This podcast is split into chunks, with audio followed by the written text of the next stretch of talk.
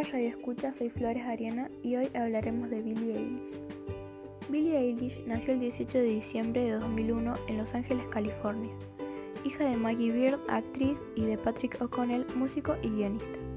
Tiene un hermano mayor, Phineas, compositor y actor. Se crió en Highland Park, barrio de Los Ángeles. Fue diagnosticada con síndrome de Tourette siendo muy joven educada en el hogar familiar sin asistir a instituciones tanto públicas como privadas. Comenzó a componer canciones a los 11 años, igual que su hermano, que ya escribía, tocaba y producía sus propias canciones.